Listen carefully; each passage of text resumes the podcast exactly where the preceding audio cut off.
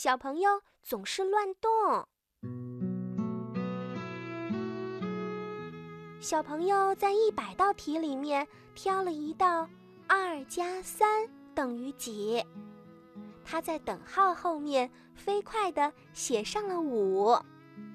小朋友问小哥哥：“小哥哥，你看看我算的对不对？”这时，小哥哥正在默背一首古诗，现在被小朋友这么一喊呀，思路就被打断了。不过，小哥哥不忍心责备小朋友，他看了一眼答案，然后点了一下头。他说：“嗯，你做对了。”小朋友很高兴，他又挑了第二道题：“三加三等于几呢？”这一次呀，他在等号后面写了六。小哥哥，这个是不是等于六呢？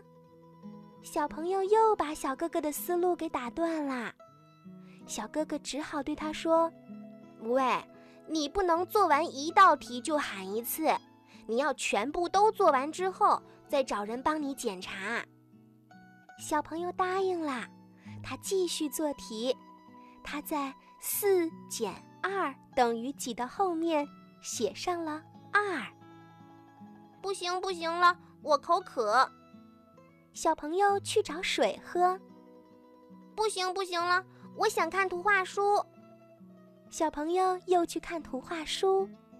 不行不行了，动画片开始啦。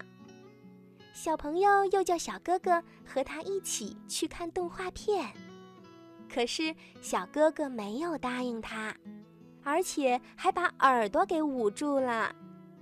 篱落疏疏一径深。树头花落未成阴，儿童急走追黄蝶，飞入菜花无处寻。小哥哥大声地背了起来。哎，小哥哥，你背的是什么诗呀？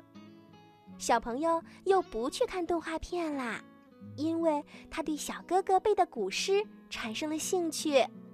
小哥哥。你你能教我背这首诗吗？小朋友问道。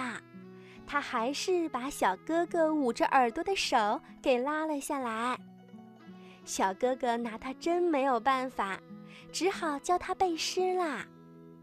喏，你跟着我一起背：篱落疏疏一径深，篱落疏疏一径真。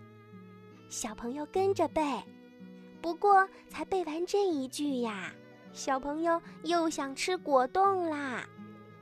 小朋友回家去吃果冻，等他吃够了，再来找小哥哥的时候，他发现小哥哥不但会背了古诗，默写了生字，还写完了一篇日记。可是他自己呢？唉，他一共。才做了三道题。